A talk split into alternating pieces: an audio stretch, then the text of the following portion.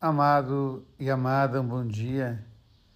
Vamos colocar diante da palavra de Deus, hoje nessa carta a Timóteo, a delicadeza e a beleza das palavras que Paulo usa para falar de seu amigo, a quem ele chama de querido filho, a quem ele deseja graça, misericórdia e paz, por quem ele dá graças a Deus e vai falar das suas lágrimas, do seu grande amor o desejo de rever o amigo.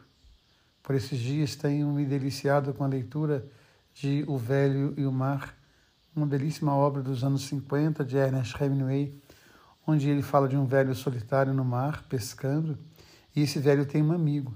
E o tempo todo ele fala: Que vontade de ter você aqui, meu amigo, que saudade de você. É interessante então a gente pensar nessa amizade bonita que nutre o coração de Paulo que nutre o coração de Timóteo. E a gente pensar nos nossos amigos, aquelas pessoas que, mesmo distantes, nos falam tanto da alegria e do amor de Deus. Tem poucos amigos, mas são amigos de verdade. Amigos que eu amo e que reconheço o seu amor cada dia. Que a gente possa ter a alegria de falar aos nossos amigos o quanto eles são importantes para nós. Na última semana faleceu um grande amigo, Monsenhor Antônio José Chamel, e quantas e quantas vezes eu tive a alegria de dizer a ele da minha admiração, do meu carinho, do meu amor.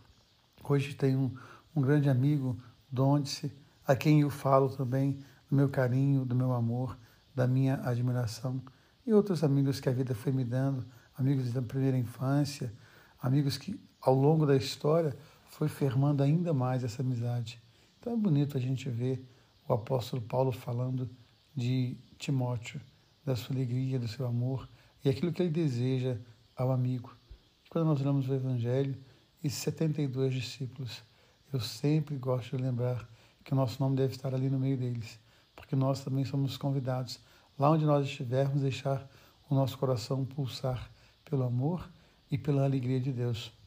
Hoje eu quero mandar um abraço para um amigo, um amigo que eu conheci agora, na verdade um colega, né, um conhecido, Alguém que me disse que todos os dias recebe a mensagem e ele adora quando começa a mensagem com amado e amada, porque o nome dele é Amado, o Sebastião Amado, funcionário da escola aqui na cidade onde eu trabalho.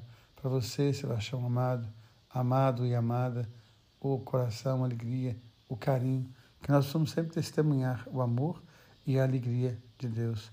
O Deus que ama você, o Deus que ama em você. Amém.